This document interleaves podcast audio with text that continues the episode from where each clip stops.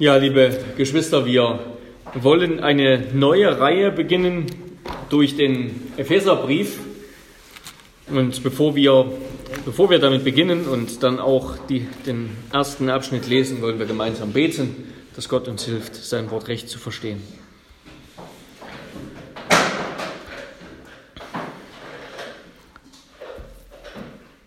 Herr unser Gott,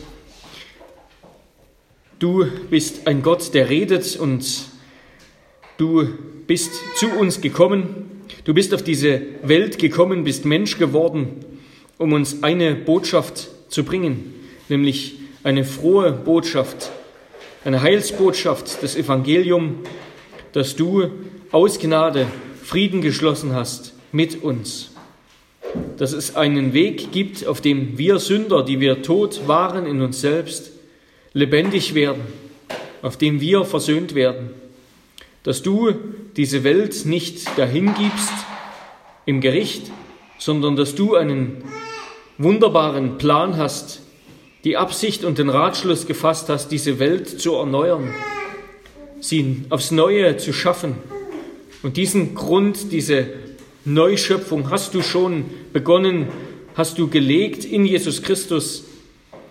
Und die Kirche, die Versammlung der Heiligen, die sich versammeln, um dich anzubeten im Gottesdienst, das ist der Anfang, der Anbruch der neuen Schöpfung. Darum danken wir dir, dass wir jetzt Anteil haben, wenn wir uns versammeln im Gottesdienst und dein Wort hören, dass wir Anteil haben am Reich Gottes, an der neuen Schöpfung, an der kommenden Welt am neuen Himmel und der neuen Erde. Herr, und wir bitten dich, sei du mit der Fülle deines Segens jetzt unter uns und rede zu uns Worte des Lebens. Das beten wir in Jesu Namen. Amen.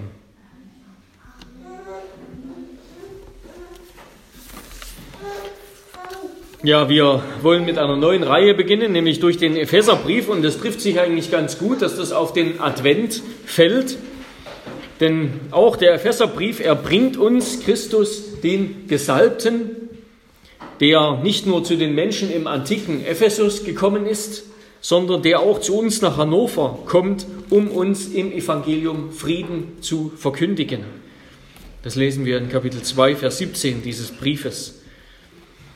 Ja, der Sohn Gottes, der ist in die Welt gekommen, die unter der Macht des Bösen liegt. Er ist wahrer Mensch und Messias geworden und er hat durch sein Opfer, durch sein Blut den Zorn Gottes abgewandt und hat Frieden gestiftet und hat einen neuen Menschen gemacht aus Juden und Heiden. Das ist die wunderbare Botschaft dieses Briefes. Er hat diese Erde neu geschaffen durch Gott hat diese Erde neu geschaffen, durch seinen Sohn Jesus Christus.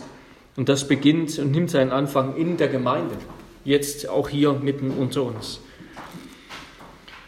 Und ja, wenn wir heute also diese Worte, diesen Brief hören, wenn wir es lesen, den Einstieg lesen, wenn wir das Wort der Wahrheit hören, die Heilsbotschaft von unserer Errettung, dann kommt Christus auch zu uns und segnet uns und schenkt uns seine friedenstiftende Gnade. So lasst uns gemeinsam hören auf die ersten Verse. Wir wollen die Verse 1 bis 14 lesen. Das ist ja im, also die Verse 3 bis 14 sind im Griechischen ein langer Satz, ist vielleicht schon bekannt, aber man muss auch bedenken, das wird manchmal vergessen, dass die, in die Griechen in der Antike nicht in Sätzen gedacht haben, so wie wir, sondern in anderen Satz, Abschnitten sozusagen.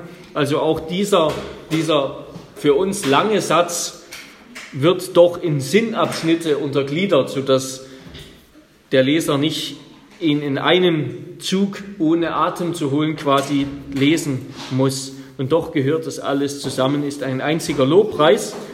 Und wir wollen diesen Abschnitt lesen, auch wenn wir uns nur mit den Eingangsversen heute beschäftigen um aber einen Vorgeschmack auf den ganzen Brief zu erhalten. Paulus, Apostel Christi Jesu durch den Willen Gottes an die Heiligen in Ephesus, die an Christus Jesus glauben. Gnade sei mit euch und Friede von Gott, unserem Vater und dem Herrn Jesus Christus. Gepriesen sei der Gott und Vater unseres Herrn Jesus Christus, der uns gesegnet hat mit jedem geistlichen Segen in den himmlischen. Das Wort Regionen steht da nicht in Christus. Wie er uns in ihm auserwählt hat vor Grundlegung der Welt, damit wir heilig und tadellos vor ihm seien. In Liebe hat er uns vorherbestimmt zur Sohnschaft für sich selbst durch Jesus Christus nach dem Wohlgefallen seines Willens, zum Lob der Herrlichkeit seiner Gnade, mit der er uns begnadigt hat in dem Geliebten. In ihm haben wir die Erlösung durch sein Blut, die Vergebung der Übertretungen nach dem Reichtum seiner Gnade, die er uns überströmend widerfahren ließ, in aller Weisheit und Einsicht. Er hat uns das Geheimnis seines Willens bekannt gemacht, entsprechend dem Ratschluss, den er nach seinem Wohlgefallen gefasst hat in ihm, zur Ausführung in der Fülle der Zeiten alles unter einem Haupt zusammenzufassen in dem Christus, sowohl was im Himmel als auch was auf Erden ist. In ihm, in welchem wir auch ein Erbteil erlangt haben, die wir vorherbestimmt sind, nach dem Vorsatz dessen, der alles wirkt, nach dem Ratschluss seines Willens, damit wir zum Lob seiner Herrlichkeit dienten, die wir zuvor auf den Christus gehofft haben. In ihm seid auch ihr, nachdem ihr das Wort der Wahrheit, das Evangelium eurer Errettung gehört habt, in ihm seid auch ihr, als ihr gläubig wurdet, versiegelt worden mit dem Heiligen Geist der Verheißung der das Unterpfand unseres Erbes ist, bis zur Erlösung des Eigentums zum Lob seiner Herrlichkeit. Und wir wollen uns diesen, diese ersten beiden Verse eigentlich nur anschauen unter drei Punkten und damit aber auch einen Vorgeschmack bekommen auf den ganzen Brief. Erstens die heilige Gemeinde, zweitens der apostolische Bote und drittens der göttliche Segen. Erstens also die heilige Gemeinde. Wir haben ja zuletzt den Jakobusbrief gemeinsam betrachtet, studiert, gehört. Und wenn ihr den noch etwas im Kopf und im Ohr habt, sozusagen, dann merkt ihr sicherlich sofort den Unterschied ja, zum Epheserbrief. Wir haben ja gesagt, dass Jakobus vor allem am Ergebnis interessiert ist, sozusagen am fertigen Christen und an, an allen möglichen praktischen, ethischen Fragen, die damit zusammenhängen. Ja, er, er ist am Ergebnis an unserem alltäglichen Leben interessiert. Daran, so hat Jakobus wieder und wieder betont, daran lässt sich messen, daran muss sich messen lassen, ob Jesus Christus unser Herr ist, ob wir wirklich in seine Gemeinde gehören. Und deshalb steht Ethik ganz im Mittelpunkt seines Briefes, ja. Das Reden eines Christen, sein Umgang mit Anfechtungen, mit Geld, mit den Armen und Einsamen, mit der Welt, mit den Geschwistern der Gemeinde und so weiter. Und auch Paulus verfolgt das gleiche Ziel. Auch Paulus kommt an der gleichen Ziellinie an, nämlich an der Ethik beim neuen Menschen, wie der Christ lebt, wie wir als solche, die Christus erkannt haben, leben. Aber Paulus beginnt diesen Lauf sozusagen schon viel früher.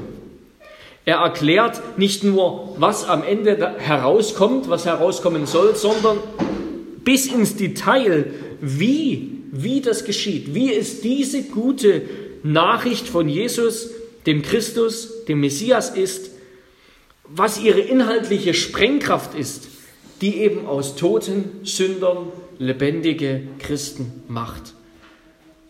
Und Paulus steigt schon früher ein, Paulus steigt mit der Dogmatik ein und kommt dann zur Ethik.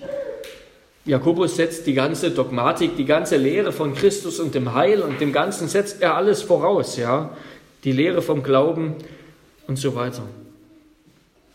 Und was für ein Einstieg das ist, ja, was, wie wir hier den Unterschied merken, ja, den, den begnadeten Theologen und Apostel Paulus hören, wie er hier schon in den ersten Versen das Evangelium mit aller Kraft verkündigt, mit aller Kraft und Leidenschaft, mit Freude und Hingabe und zugleich mit einer Präzision und Tiefe, bei der wir eigentlich gar nicht recht hinterherkommen.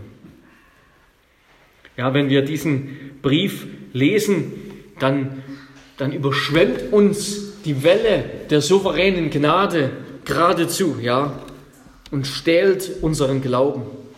Paulus stellt uns direkt vor das Bollwerk der Macht und Herrlichkeit Christi,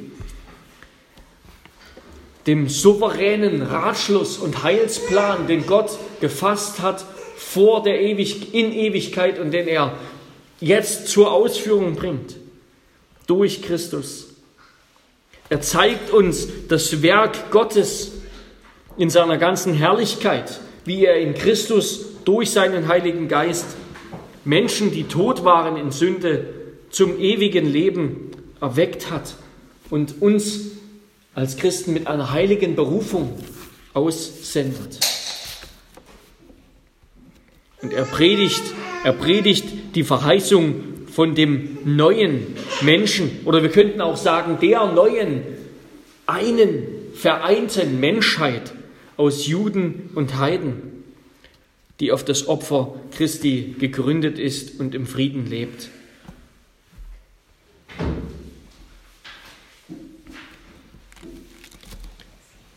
Ja, das ist die Botschaft des Epheserbriefes. Das alles ist die Botschaft des ersten Teils, der ersten drei Kapitel dieses Briefes. Nämlich wie Gott durch Christus die Kirche oder ja, eine neue Schöpfung macht. Und das ist die Kirche, die eine Kirche, die vereinte Kirche aus Juden und Heiden. Das ist die Botschaft des Epheserbriefes und sie kommt mit einer Kraft und mit, einer, mit einem Tiefgang daher, wo wir nur staunen können. Ja, deshalb wurde dieser Brief auch von manchen Auslegern der König unter den Paulusbriefen genannt. Es war Calvins Lieblingsbrief oder wurde die Quintessenz paulinischer Theologie genannt. Vielleicht die majestätischste aller Schriften des Neuen Testaments. Ja, auch das, der Römerbrief ist majestätisch und gewaltig und er hat Großes bewirkt in der Geschichte. Aber bedenken wir, der Römerbrief ist mehr als doppelt so lang und in diesem Brief in sechs Kapiteln entfaltet Paulus in einer Tiefe die, die Fülle und den Reichtum des Evangeliums, wie wir das sonst nirgends finden im Neuen Testament. Und ja, wir wollen diese Fülle und diesen Reichtum, diese Botschaft uns anschauen in den kommenden Monaten. Und ich ja, kann euch nur ermutigen, auch den Brief mehrmals zu lesen in dieser Zeit, immer wieder zu lesen und besser kennenzulernen. An wen ist dieser Brief gerichtet? Paulus schreibt diesen Brief an die Gemeinde in Ephesus. Ephesus, das war damals und ja, liegt noch heute die Ruinen davon, die sehr gut ausgegraben sind, wo sehr viel geforscht wird. Ähm, das liegt im Westen der heutigen Türkei, also direkt am Meer, ungefähr auf gleicher Höhe mit Athen auf der griechischen Seite. Und dort in Ephesus, das lesen wir in der Apostelgeschichte, da war der Apostel Paulus eine ganze Weile. Er predigte dort über zwei Jahre lang. Apostelgeschichte 19 lesen wir davon. Das war circa zwischen 50 und 55 nach Christus. Zuerst predigte er drei Monate lang in der örtlichen Synagoge und nachdem er hinausgeworfen wurde, dann später in der Schule des Tyrannus. Und Ephesus war damals im Römischen Reich eine bedeutende Stadt. Ja. Es war die viert- oder fünftgrößte Stadt des Römischen Reichs. Und sie war zur Zeit des Neuen Testaments, sie begann zur Zeit des Neuen Testaments gerade erst aufzublühen. Ja. Die Stadt wuchs und wurde zu einem kulturellen, zu einem religiösen, aber auch zu einem wirtschaftlichen Zentrum des Römischen Reichs. Dort in Ephesus gab es eine bedeutende Bibliothek.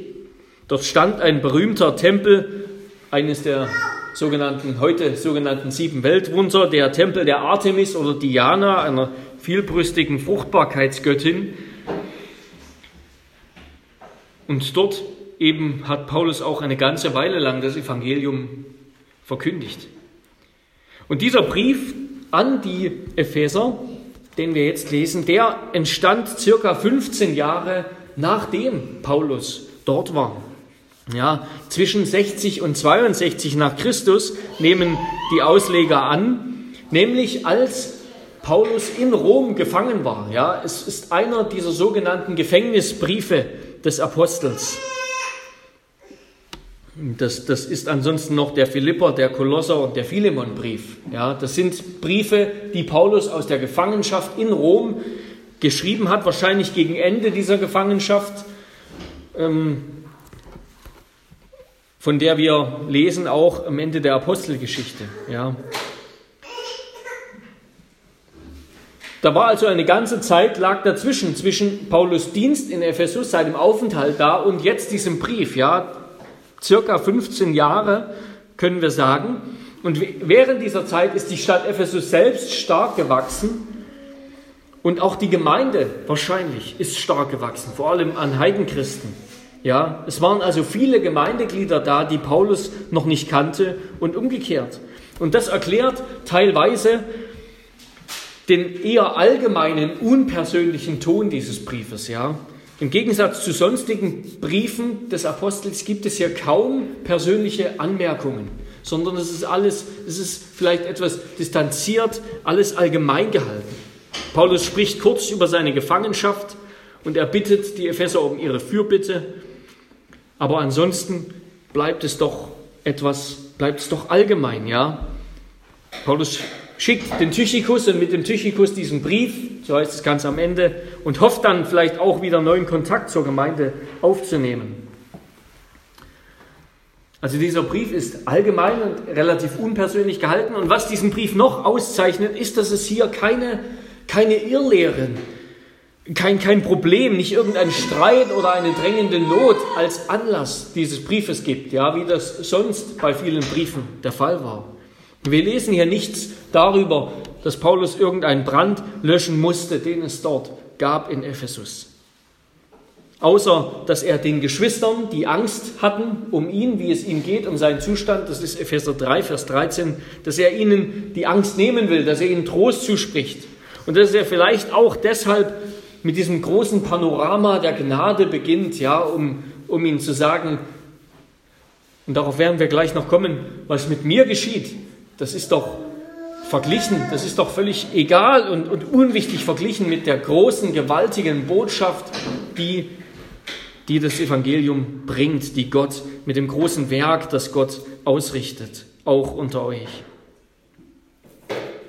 Und es gibt diese Theorie, dass dieser Epheserbrief ein Rundbrief ist, auch eine Theorie von konservativen Auslegern, ein Rundbrief an mehrere Gemeinden, so wie wir das beim Jakobusbrief vermutet haben, ja, ein Rundbrief an viele Gemeinden. Da ist nämlich bei den ältesten Handschriften dieses Briefes, da fehlt die, der Adressat sozusagen, da fehlt dieser, diese Aussage in Ephesus. Ähm, aber das ist unwahrscheinlich, ja, das ist unwahrscheinlich aus verschiedenen Gründen. Höchstwahrscheinlich ist es ein Brief an die Gemeinde in Ephesus. An die Gemeinde in Ephesus. Und adressiert ist der Brief in dem Adresskopf, in diesem Gruß, mit dem so ein antiker Brief in der Regel angefangen hat, was Paulus sehr ausführlich macht. Er ist adressiert an die Heiligen in Ephesus, die an Christus Jesus glauben. Heilig sind sie, weil sie von Gott ausgesondert wurden, von den anderen Einwohnern von Ephesus. Ja, wie Gott das getan hat, wie sie heilig wurden und wie damit auch sozusagen diese Gemeinde entstand, das erklärt Paulus jetzt gleich in den kommenden Versen. Er sagt dann in Vers 4, dass Gott die Gläubigen in Christus auserwählt hat vor Grundlegung der Welt, damit wir heilig und tadellos vor ihm seien. Es war also Gott, der diese Gemeinde geheiligt hat, der diese Menschen ausgesondert hat von den anderen Einwohnern Ephesus, indem er sie vorherbestimmt hat aus Liebe zur Sohnschaft für sich selbst durch Jesus Christus, indem er sie erlöst hat durch das Blut seines Sohnes nach dem Reichtum seiner Gnade. Und indem er sie dann, als sie gläubig wurden, versiegelt hat mit dem Heiligen Geist der sozusagen Gottes Versicherung für das ewige Leben ist. Ja, also dass diese Gemeinde überhaupt existiert, dass sie es gibt, das ist ganz allein auf das Werk Gottes zurückzuführen, das Gott schon geplant hat in der Ewigkeit. Und das gilt auch so für uns in Hannover im 21. Jahrhundert. Auch wir sind Heilige. Wir sind eine heilige Versammlung, jetzt hier im Gottesdienst. Nicht wegen uns, nicht weil wir uns aufgemacht haben, um zu kommen, sondern weil der Vater uns herausgerufen hat, weil er uns geheiligt hat, uns erlöst, uns gesegnet hat durch das, was der Sohn und der Geist getan haben. Ja, wir haben uns nicht selbst für heilig erklärt und wir sind nicht heilig, weil wir uns für irgendwie besser oder toll halten. Nein, Gott erklärt uns für heilig und für eine heilige Versammlung, auch wenn wir nur so wenige sind. Und wer sind diese Heiligen? Es sind diejenigen, die an Christus Jesus glauben. Ja, hier steht das andersrum, eben nicht Jesus Christus, sondern Christus Jesus, weil damit auch eben der Titel, der Titel betont wird. Ja, Christus ist ja kein Name, sondern ein Titel, der Messias, der Gesalbte, der Gesalbte Jesus. Die Heiligen sind die, die an Christus Jesus glauben. Und wenn wir solche Begriffe lesen, heilig und viele andere Begriffe, die wir im Neuen Testament immer wieder finden, dann müssen wir uns bewusst werden, das sind Begriffe aus dem Alten Testament. Ja? Das alles entstammt dem, dem, dem Gedankenfeld des Alten Testaments. Und vor dem Hintergrund müssen wir das auch verstehen. Wer waren die Heiligen dort im Alten Testament? Das war das Volk Gottes, das Volk Israel. Und so sagt es Gott am, am Berg Sinai, ja, ihr sollt mir ein Königreich von Priestern und ein heiliges Volk sein. Das waren die Heiligen. Aber jetzt im Neuen Testament plötzlich wird die Versammlung Jesu, die Kirche Jesu, die, die an Jesus glauben, werden heilig genannt. Ja, Paulus selbst hat zugegeben, dass er die Heiligen verfolgt und ins Gefängnis gesteckt hat. Und als er dann später Christus begegnet ist, als er ihn erkannte und als sein Herrn annahm, da haben dann die Juden ihn angeklagt. Ja? So lesen wir das in der Apostelgeschichte 26, als Paulus sich dort verteidigt. Der stolze Jude und Christenverfolger Paulus der nennt nicht länger die Juden heilig, das Volk Gottes, sondern er nennt jetzt die, die an Jesus glauben, heilig. Die, die Jesus nachgefolgt sind, die er verfolgt hat, zu denen er jetzt selbst gehört. Sie sind heilig. Ja, jetzt gibt es nicht etwa zwei Völker Gottes oder zwei heilige Gemeinschaften, etwa die Juden und die, die an Jesus glauben, die, die, die, die Heiden, oder etwa die gläubigen Juden einerseits und die gläubigen Heiden andererseits. Nein, davon ist auf keiner Seite der Schrift die Rede. Ja, das, was der Dispensationalismus lehrt, dass es zwei heilige Völker, zwei heilige Gemeinschaften Gottes geben würde. Auch hat die Kirche, die Gläubigen, die, die an Jesus glauben, nicht das Volk Israel ersetzt. Das war nie reformierte Lehre, höchstens eine Verirrung derselben sondern Paulus macht deutlich, dass jetzt diejenigen das heilige Volk Gottes sind, die an Jesus Christus glauben, die an den Messias Christ, Jesus glauben. Und zwar sowohl wir, die Juden, als auch ihr, die Heiden. Wenn, wenn wir genau darauf geachtet haben in diesen ersten Versen, Epheser 1, dann beginnt Paulus mit wir zu sprechen er spricht darum, Gott hat uns auserwählt, er hat uns vorherbestimmt und dann später ab Vers 13 sagt er, aber auch euch, auch ihr. Sowohl die Juden als auch die Heiden, die an Jesus Christus glauben, sind die eine heilige Gemeinde. Aus dem, was Paulus hier sagt, wird also deutlich, wie Calvin das auch sagt, niemand ist gläubig außer dem, der auch heilig ist. Und wiederum niemand heilig außer dem, der gläubig ist. Wir sind Gottes heiliges Volk, weil wir an Jesus Christus glauben. Und diese Heiligkeit, die ist ein objektiver Zustand zuerst einmal und dann auch eine subjektive Wirklichkeit in unserem Leben. Sie ist etwas, was Gott unabhängig von uns, ein für alle Mal schon getan hat. Ja, sie liegt ganz, sie beruht ganz auf dem Werk Gottes, auf dem Tun Gottes. Ja, und das ist, das ist der große Trost und die Herrlichkeit, ja, dass Paulus mit solcher Fülle beschreibt, was Gott getan hat, was Gott vollbracht hat. Da haben wir gar nichts damit zu tun. Das geschieht zum großen Teil noch, bevor es diese Welt gab oder bevor es uns gab. Ja, am Kreuz von Golgatha, da waren wir noch längst nicht da. Da hat Gott schon all das geklärt und begründet zu Pfingsten als er seinen Heiligen Geist gesendet hat. Dort hat Gott die Heiligkeit der Gemeinde, auch die Heiligkeit der Gemeinde in Hannover, erklärt und begründet. Und das Fundament unserer Heiligkeit, dass wir eine heilige Versammlung, ein heiliges Volk Gottes sind, wie wir uns hier versammeln, das Fundament dieser Heiligkeit, der feste Grund unserer Heilsgewissheit, der liegt so weit außerhalb von uns wie nur irgend möglich. Ja, und das ist das wird deutlich in diesen Versen. Er liegt in Christus. Er liegt in dem Willen des Vaters, uns zu erwählen aus Gnade. Er liegt in dem Werk des Geistes, der unsere Herzen versiegelt, dass wir festbleiben an ihm. Ja, es ist begründet in der Heiligung Christi durch seine Selbsthingabe als ein Opfer, wodurch Gott sein Bundesvolk reinigt, sodass es jetzt ein für allemal ein heiliges Volk ist und dann in zunehmendem Maß durch den Heiligen Geist auch als ein heiliges Volk lebt. Wir sind heilig, weil Gott uns für heilig erklärt hat, weil Gott das getan hat. Und wie, wie heben wir uns als Christen ab? Ja, was, diese Heiligkeit ist nichts, was wir tun, ja, sie ist etwas, was uns zugesprochen wird. Sie ist dann auch eine Lebenswirklichkeit, aber wie heben wir uns als Christen zuerst einmal ab? Wie sind wir zuerst einmal abgesondert von unserer Umwelt? Wodurch sind wir heilig? Ja, wie wir gerade gehört haben, durch unseren Glauben an Jesus, ja? Unser Lebensstil ist geprägt von der Abhängigkeit und dem Vertrauen auf den Gesalbten, auf, auf den Messias von dem Vertrauen auf den dreieinigen Gott und das, was er in Christus vollbracht hat.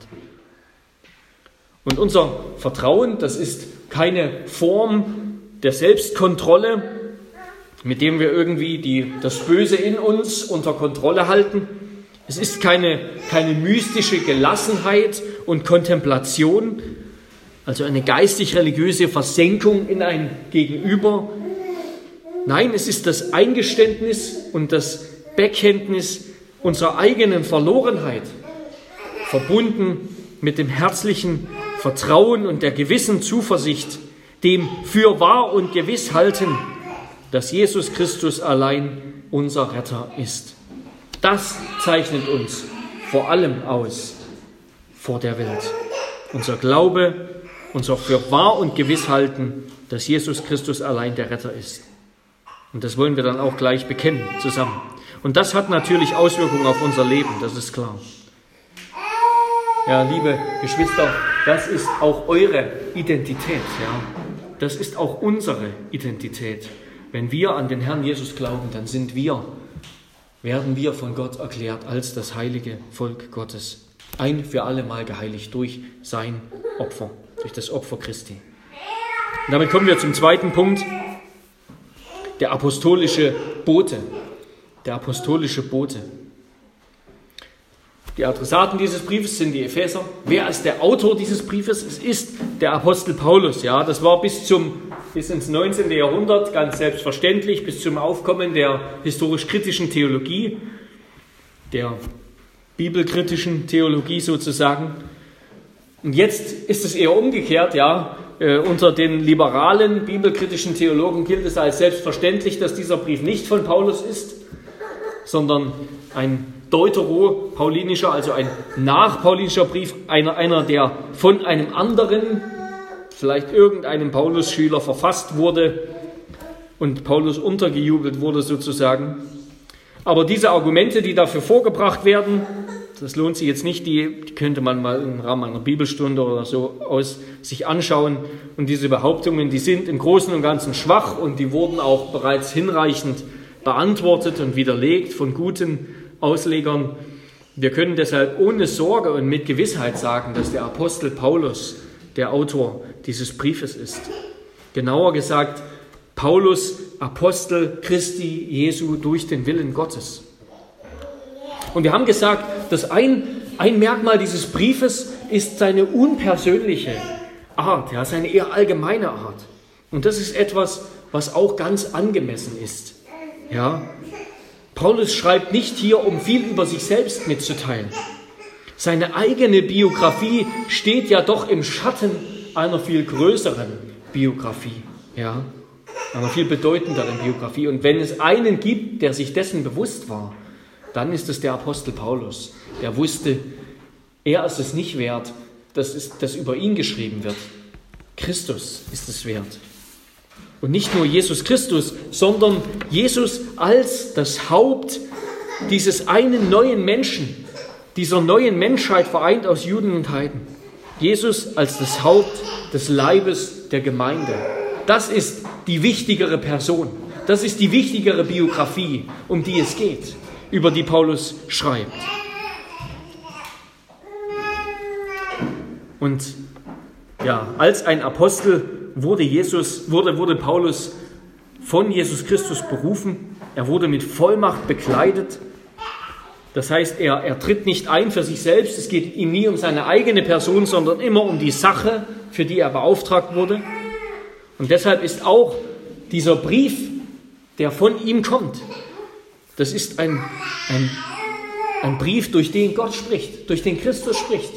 Das ist ein, ein Schriftstück mit göttlicher Autorität, durch das Christus zu uns spricht. Es ist, als ob der Apostel Paulus jetzt zu uns redet, als ob Christus durch den Apostel zu uns redet. Ja, das Außergewöhnliche an ihm, an einem Apostel, das ist nicht sein Genie, das ist nicht seine Erfahrung oder sein Wissen oder irgendetwas an seinem Charakter. Im Gegenteil, seine eigene Bedeutsamkeit stirbt ab, je mehr er seinen Auftrag erfüllt. Je mehr er seinen Auftrag erfüllt, desto kleiner und unbedeutender wird er. Ja, was ihn zum Apostel macht, das ist vielmehr seine Mission, sein Auftrag, sein Dienst, den er zu leisten hat. Nicht etwas, was er besitzt, sondern was sozusagen Besitz von ihm ergriffen hat, was einen Anspruch auf ihn hat. Und dieses, und dieses apostolische Wegschauen von sich selbst, diese Betonung auf Gott, diese ständige und vorrangige Beschäftigung mit Gott, und das ist etwas, was auch die Theologie der Reformatoren, was auch die Reformatoren und auch unsere reformierte Identität prägt. Ja, der große Schatz, weswegen in den reformatorischen Bekenntnissen und Kirchenordnungen und Gottesdienstordnungen und Schriften und Briefen, weswegen wir diese Briefe so, diese, diese Schriften so schätzen, das ist, dass immer Gott im Mittelpunkt steht. Dass die Betonung immer auf dem Wesen und Handeln Gottes liegt, statt auf der menschlichen Erfahrung Gottes. Die Reformatoren, Calvin noch mehr als Luther und bei anderen ist es ähnlich, die sprechen wenig über sich selbst. Auch Luther legt im Gegensatz zu den Schwärmern keinen Wert darauf, was der Geist zu ihm persönlich sagte, den subjektiven Einfluss des Geistes auf ihn, auf sein Leben. Die Reformatoren haben immer Gott und das Werk Gottes in den Mittelpunkt gestellt, immer den Blick und die Richtung auf Christus alle Scheinwerfer auf Christus gestellt. das hat sich dann im Verlauf der Kirchengeschichte auch geändert, ja. Da wurde der Blick immer mehr, immer weiter auf den Menschen gerichtet. Es ging immer mehr um den Menschen und heute sind wir so weit, dass sich alles nur noch um den Menschen kümmert. Ja, über die moderne, moderne Theologie sagt, Theologie ist nichts anderes als Anthropologie, als Beschäftigung mit dem Menschen vom Blickwinkel der Religion her, irgendwelcher innerlicher Empfindungen her. Ja, heute erleben wir eine geradezu zwanghafte Beschäftigung, einen ständigen Fokus auf das Selbst, auf mich. Und das auch in modernen Liedern und Gebeten, ja, da geht es ständig um meine Gefühle, um meinen Glauben, um meine Empfindung Gottes, wie ich das wahrnehme, wie ich das empfinde, was das mit mir macht. Und natürlich sind auch wir, auch wir als Konservative, auch wir als Reformierte, wir sind nicht frei von diesem Wesenszug. Ja, das, das prägt ja unsere Zeit, unsere Gesellschaft. Dieser ständige Narzissmus, diese ständige Selbstumkreisung, alles geht immer nur um dich. Das, es gibt keine Werbung, es gibt nichts, das ohne das auskommt. Ja, das ist die große Botschaft. Du bist der Wichtigste. Und behandle dich so. Und natürlich hängt beides ja immer auch zusammen, ja. Gott ist für die Reformatoren immer auch der Gott für mich, der Gott für uns. Gott verstehen wir niemals nur in sich, ohne dass er eine Beziehung zu uns hat. Aber der Blick geht eben nicht auf uns und das, was Gott mit uns tut, sondern er geht auf Gott und das, was Gott bewirkt, was Gott tut, zu unserem Heil, zu unserer Rettung. Er ist immer weg von uns auf Christus gerichtet. Ja, wie der Johannes der Täufer sagte, er muss wachsen, ich aber muss abnehmen. Das ist auch das apostolische Motto, ja. Das ist auch das reformatorische Motto. Gott ist im Mittelpunkt. Und gerade dazu den Blick weg von uns zu wenden, ja. Die größte Antithese zu unserer Gesellschaft, zu, zur Kultur, in der wir leben, die wir, die wir tun können, den Blick weg von uns zu richten, Gerade dazu befreit uns das Evangelium in diesem Brief, das Evangelium der souveränen Gnade Gottes. Dass Gott in Christus die alte Welt gerichtet hat an seinem Kreuz und zugleich die Fülle seiner Macht und Herrlichkeit erscheinen ließ und eine neue Welt erschuf mit der Auferstehung Jesu, die mit der Auferstehung Jesu ihren Anfang nahm und die ihre vorläufige auf Vollendung angelegte Gestalt in der Gemeinschaft der Heiligen findet. Und worum geht es in der Gemeinschaft der Heiligen? Es geht darum, die Liebe Christi zu erkennen. Das ist, Paulus hat hier zwei Gebete, könnte man sagen, ein Gebet in Kapitel 1 ab Vers 15 und ein zweites Gebet in Kapitel 3. Und dort betet er dann, er, der im Gefängnis sitzt, bittet für die Gemeinde in Ephesus, dass sie sich keine Sorgen um ihn machen, weil es nicht um ihn geht, sondern dass sie die Länge, Breite, Tiefe, Höhe der Liebe Christi erkennen, die doch alle Erkenntnis übersteigt. Und dass sie dadurch verwandelt werden, zu einem neuen Menschen werden. Zweimal spricht Paulus in diesem Brief von dem neuen Menschen oder könnte auch sagen der neuen Menschheit. Einmal in Kapitel 2, Vers, Vers 15, wo er sagt, ist diese eine neue Menschheit, die Gott geschaffen hat in der Kirche aus Juden und Heiden, wo alle, wo alle menschlichen, sozialen Hintergründe, Herkünfte bedeutungslos werden in Christus. Und dann dieser neue Mensch, der in wahrer Gerechtigkeit und Heiligkeit jetzt lebt. Kapitel 4, Vers 24. Der jetzt eben lebt nach dem Wohlgefallen Gottes, nach dem Vorbild des Vaters und des Herrn Jesus Christus. Ja, und das ist unser Blick. Darum geht es, um diesen neuen Menschen. Mit einem Wort, Gott schreibt seine Geschichte mit dieser Welt. Darum geht es im ganzen ersten Teil dieses Briefes. Gott schreibt seine Geschichte und er nimmt unsere Geschichte gnädigerweise in seiner hochgelobten freien Gnade mit hinein in seine Geschichte, Herr. Wir werden Teil seiner Geschichte.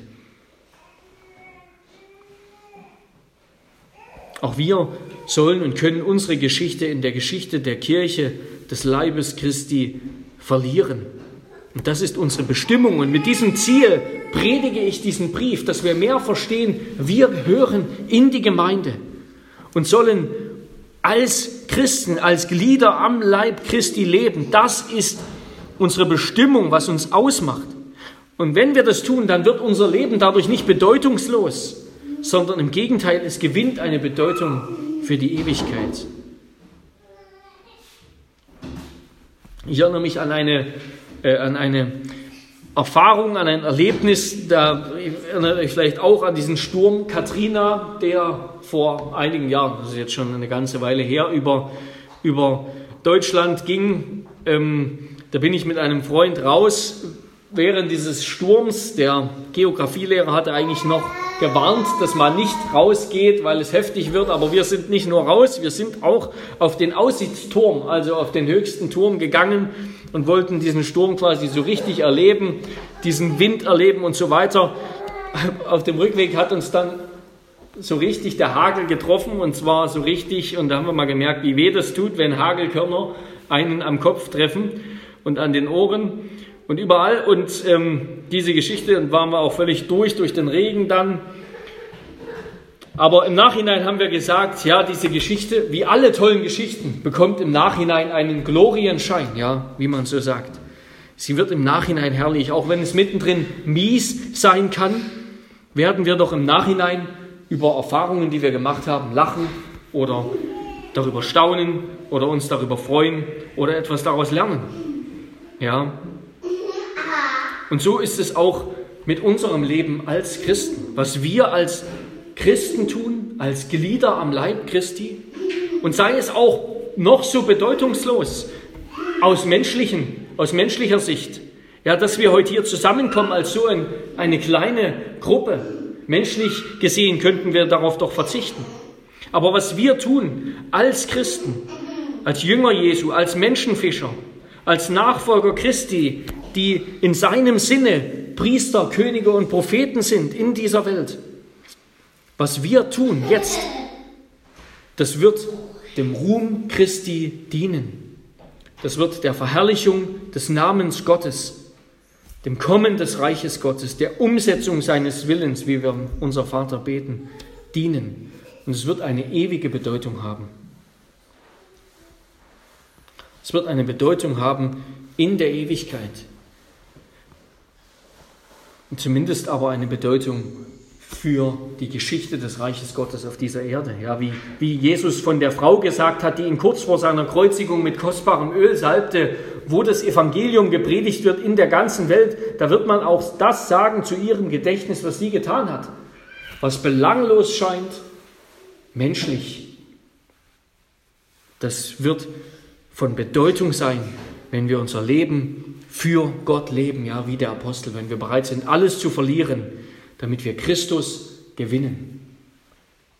Dann werden wir einen ewigen Gewinn haben, einen Ehrenkranz, den Ehrenkranz des Lebens gewinnen, des ewigen Lebens. Ja, und wenn du dich jetzt, wenn dich jetzt schon wieder das schlechte Gewissen beißt, dass du doch ein untauglicher Bote bist, ein schlechter Diener des Herrn, eine Schande für seinen Namen und seine Kirche, dann lass dich damit trösten, dass Paulus sich selbst den ersten und größten Sünder nannte, dass er, wie er in Epheser 3, Vers 8 sagt, der allergeringste unter allen Heiligen ist, der ich nicht wert bin, dass ich ein Apostel heiße, weil ich die Gemeinde Gottes verfolgt habe, wie er an anderer Stelle sagt, dass Paulus, der der Gnade Gottes so unwürdig war, dennoch die Gnade empfangen hat, ein Apostel Christi Jesu zu sein und so ein heiliges, hohes Amt zu haben. Ja, und weil er diese Gnade empfangen hat, hat er es fortan als seinen größten Schatz betrachtet, für diese Berufung, für diese Sache, für Christus alles aufzugeben, alle seine Rechte und Freiheiten und sein ganzes Leben aufzugeben. Ja, das ist unser Trost. Keiner hat es verdient, ja. Nicht Paulus, nicht Petrus, nicht Calvin, keiner. Nicht du, nicht ich. Und doch ist Gottes Erbarmen so reichlich, dass es dein Leben ebenso erlöst und heiligt, zu seiner Ehre wie das Leben anderer. Ja, durch Gottes Gnade bin ich, was ich bin. Und seine Gnade wird auch in mir und in dir nicht vergeblich sein nicht vergeblich gewesen sein.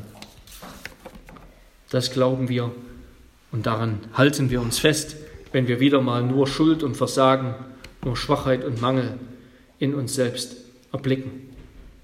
Und dann wollen wir uns nicht im Selbstmitleid umkreisen, was auch nur ein Ausdruck von Eitelkeit und Unglauben ist, genauso wenig in Selbstgefälligkeit, von der wir auch nicht frei sind, sondern wir wollen auf Christus blicken, der doch viel schöner und herrlicher ist. Wir wollen sagen, mit diesem Evangelisten George Whitfield, der Name Schuster, mein Name, soll erlöschen, wenn nur der Name Christi genannt und gerühmt wird. So hat auch der Apostel Paulus gesprochen. Und damit kommen wir zum letzten Punkt, noch in aller Kürze. Drittens, der göttliche Segen. Der göttliche Segen. Ja, Paulus segnet die Gemeinde. Gnade sei mit euch und Friede von Gott, unserem Vater und dem Herrn Jesus Christus. Das ist ein Segen, das ist nicht nur ein frommer Wunsch oder ein Gebet, nein, es ist ein Segen nach dem Vorbild des priesterlichen Segens, des aaronitischen Segens, ja. Wenn Gottes Name auf die Gemeinde gelegt wird, wenn der Priester Gottes Namen auf das Volk Israel gelegt hat und damit die ganze Fülle, die, die Person, das Wesen und Werk Gottes der Gemeinde zugesprochen hat. Und so möchte euch, auch ich euch jetzt segnen als der von Gott berufene Diener. Gnade sei mit euch und Friede von Gott, unserem Vater und dem Herrn Jesus Christus. Ja, in guten und schlechten, in schlechten Zeiten brauchen wir die Gnade Gottes und ist sie uns geschenkt. Und das Wunderbare dieser Botschaft ist, die Gnade Gottes ist immer schon zuerst da. Ja. Die Gnade Gottes war schon da, als wir noch lange nicht da waren, als diese Erde noch nicht da war. Die Gnade Gottes, die geht uns immer schon voraus. Sie bewirkt zuerst, dass wir umkehren. Sie bewirkt zuerst, dass wir nach Gott fragen, dass wir ihn suchen. Die Gnade Gottes bewirkt unser Verlangen nach der Gnade Gottes. Dass wir merken und da sitzen und in unserem Leben uns an den Kopf fassen und denken, was bin ich doch nur für ein elender Mensch? Und dann nach Gnade rufen, dann ist die Gnade schon da. Die Gnade brauchen wir und die Gnade ist uns immer schon geschenkt. Und Gnade wird, der Gnade wird Frieden folgen. Ja, der Gnade wird Frieden folgen. Und was ist die Gnade? Die Gnade, die dürfen wir nicht einfach selbstverständlich nehmen, so als wüssten wir, was das ist. Auf Griechisch heißt es Charis, also Gabe. Die Gnade ist die vollkommene Gabe Gottes. Die Gabe des Lebens in Jesus Christus. Das Leben, das wir verloren und verworfen haben, dessen wir unwürdig sind. Die Gabe des Lebens in Jesus Christus. Sie ist das Wohlgefallen Gottes gegenüber den Gottlosen, den Feinden und Toten. Sie ist unverdientes Erbarmen, das aus Feinden Freunde macht, aus Sündern Heilige, aus Gottlosen Gottes Kinder in Christus. Ja, und eben Frieden stiftet.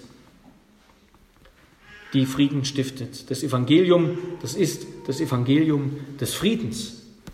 Das ist das Evangelium des Friedens, so nennt Paulus das in Epheser 6, Vers 5. Ja, wir sind beschut, haben Schuhe, damit wir verkündigen das Evangelium des Friedens, damit das Friedensreich Gottes ausgebreitet wird. Ja, das ist die Gemeinde, das Friedensreich Gottes, das Christus gekommen ist und begründet hat. Das ist die Botschaft von Weihnachten auch, ja, von Advent. Denn uns ist ein Kind geboren, ein Sohn ist uns gegeben und die Herrschaft ist auf seiner Schulter. Und er heißt Wunderrat, Gott hält, ewig Vater, Friede Fürst, auf dass seine Herrschaft groß werde und des Friedens kein Ende. Auf dem Thron Davids und seinem Königreich. In der Gemeinde jetzt hier herrscht der Friede Gottes, weil er uns in seiner Gnade zu neuen Menschen gemacht hat.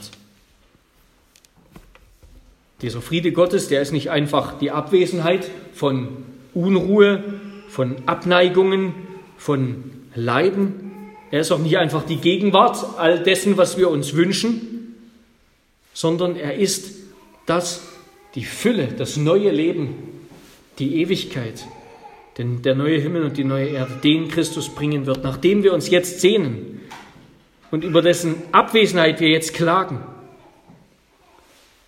den Gott uns aber schenken wird. Und das Wunderbare ist, dass der, der uns diesen Frieden zuspricht, der Gott unser Vater ist. Und wir können uns dieses Privileg nie genug bewusst machen, dass Gott jetzt unser Vater ist. Nicht mehr der Gott, der uns zürnt. Wir sind nicht mehr Kinder des Zorns, Epheser 2, Vers 3, sondern jetzt Kinder des Herrn, adoptiert in Christus.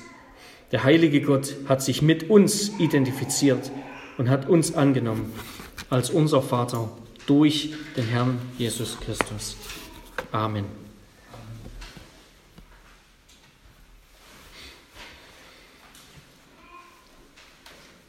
Herr unser Gott, wir wollen dich loben und preisen für dein Wort, für diesen Epheserbrief. Wir bitten dich um deinen Segen. Wir bitten dich, dass wir, dass du uns hilfst durch deinen Heiligen Geist, wenn wir in den nächsten Monaten diesen Brief lesen und hören und studieren, dass wir ihn verstehen und dass du dein wunderbares Evangelium, die Botschaft von Gnade und Frieden uns eröffnest, dass wir sie erkennen und dass wir sie glauben und dass wir sie empfinden, dass sie verwirklicht wird in uns und dass wir dann schon heute als Boten dieser guten Nachricht, als Boten dieses Friedens hinausgehen und Menschen gewinnen für dich. Das beten wir in Jesu Namen. Amen.